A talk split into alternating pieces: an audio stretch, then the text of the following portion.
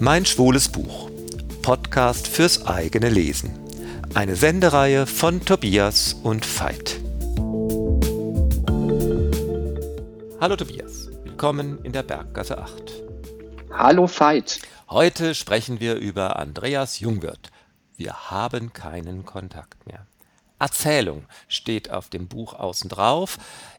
Eigentlich ist es ein Episodenroman aus 14 verschiedenen Stimmen zusammengesetzt. 14 verschiedene Menschen sprechen über David, der selbst nie zu Wort kommt.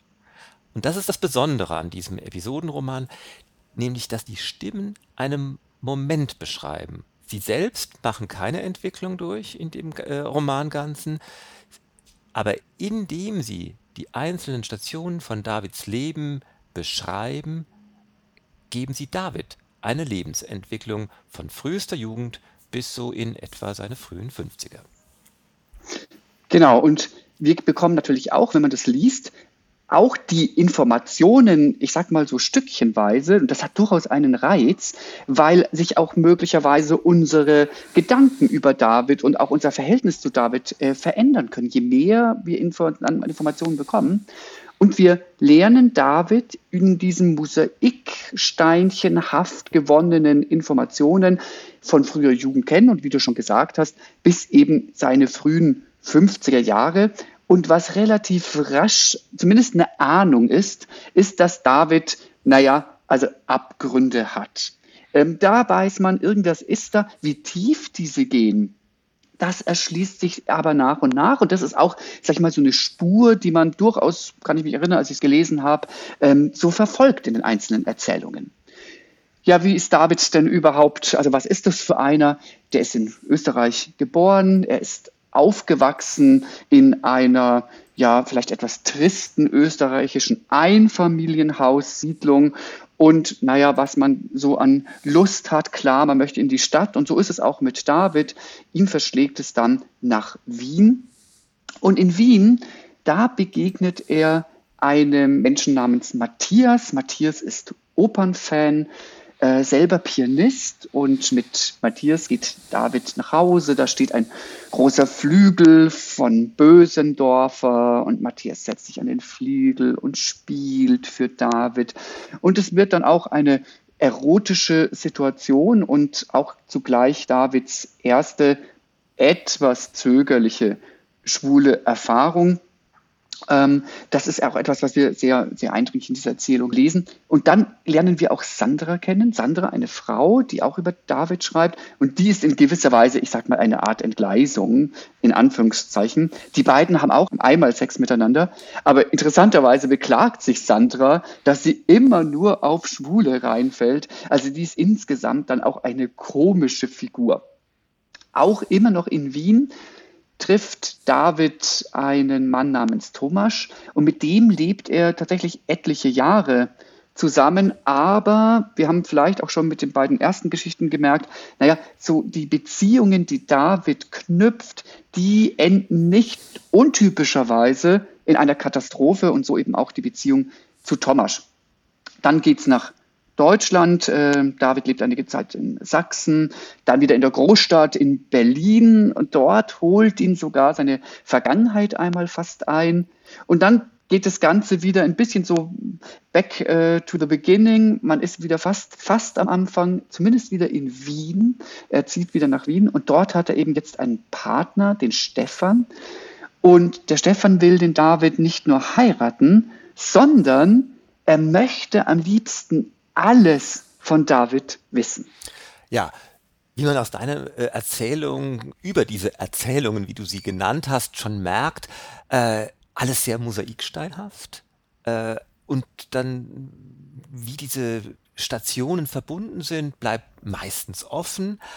Aber David kommt rum und äh, dass er kein Sympathieträger ist, das hat Mensch bald spitz schon von den ersten Episoden an, du hast sie Erzählungen genannt, äh, wird klar, das sind Hochstapler, ein Egoist, ein regelrechtes Scheusal. Und da gleich nochmal zu dem äh, Charakter dieser kleinen Einheiten, in denen wir das alles präsentiert bekommen haben. Es ist so ein bisschen offen, was das eigentlich ist. Haben die das aufgeschrieben, die da über den David was berichten? Sitzen die an einem großen Tisch und reihum hat eins nach dem anderen was über David zu erzählen? Äh, Ist das jetzt irgendwie dieser Stefan, der äh, das Unglück zutage bringt, indem er bohrend nach Davids Vergangenheit fragt, die vielleicht gar nicht so gut ist, ans Licht gebracht zu werden? All das ist irgendwie offen, aber man hat gar nicht das Gefühl, dass man es jetzt endgültig äh, beantworten muss. Und das ist auch nochmal wirklich so ein kleines befeuerndes Lesegefühl neben der ganzen inhaltlichen Spannung, dass man im Grunde so ein bisschen auf der Suche nach dem ist, was da alles das zusammenhält. Ja, genau. Also das ging mir tatsächlich auch so. Man, man muss es vielleicht gar nicht unbedingt wissen, aber man macht sich schon eben Gedanken, in welchem Setting das Ganze stattfindet. Denn der Stefan, von dem ich zuletzt gesprochen habe, der Partner, mit dem David dann in Wien zusammenlebt und der am liebsten alles über ihn wissen will vor einer Heirat, er will ihn ja in Kürze heiraten, ähm, der ist ja auf Spurensuche. Und der ist auf Mosaikstein-Zusammensetzaktivität. Und man fragt sich, ob er irgendwie eine Ahnung hat, was er dann erfahren würde, würde er alle diese Mosaiksteine aus Davids Leben zusammensetzen. Aber wenn man mal drüber nachdenkt, es geht ja nicht nur dem Stefan so. All den anderen heißen sie Matthias, Thomas, Sarah, alle haben nur eine kleine Perspektive und ein limitiertes Informationsmöglichkeit aus dem Leben von David. Manchmal überschneiden sich die Erfahrungen, manchmal sind sie auch sehr separat. Es ist den Erzählenden nicht bewusst, und trotzdem erst im Zusammentragen entsteht irgendwie ein großes Ganzes. Du hast es jetzt ganz von der äh, Unterstellung her aufgezogen, das ist, gibt es alles wirklich.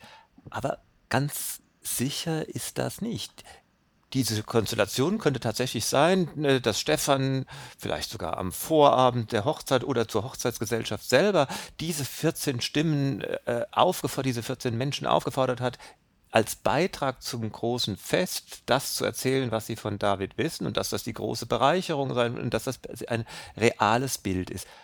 Es könnte aber auch sein, dass das eine bange Nacht ist, in der sich Stefan vorstellt, was eigentlich mit seinem David los ist. Die Fantasien überschlagen sich, es äh, nimmt fast schon albtraumhafte Übersteigerungen an, äh, was er sich da ausmalt, was mit dem Menschen, mit dem er jetzt irgendwie sich äh, für, für immer binden und sagen in Institutionen einstellen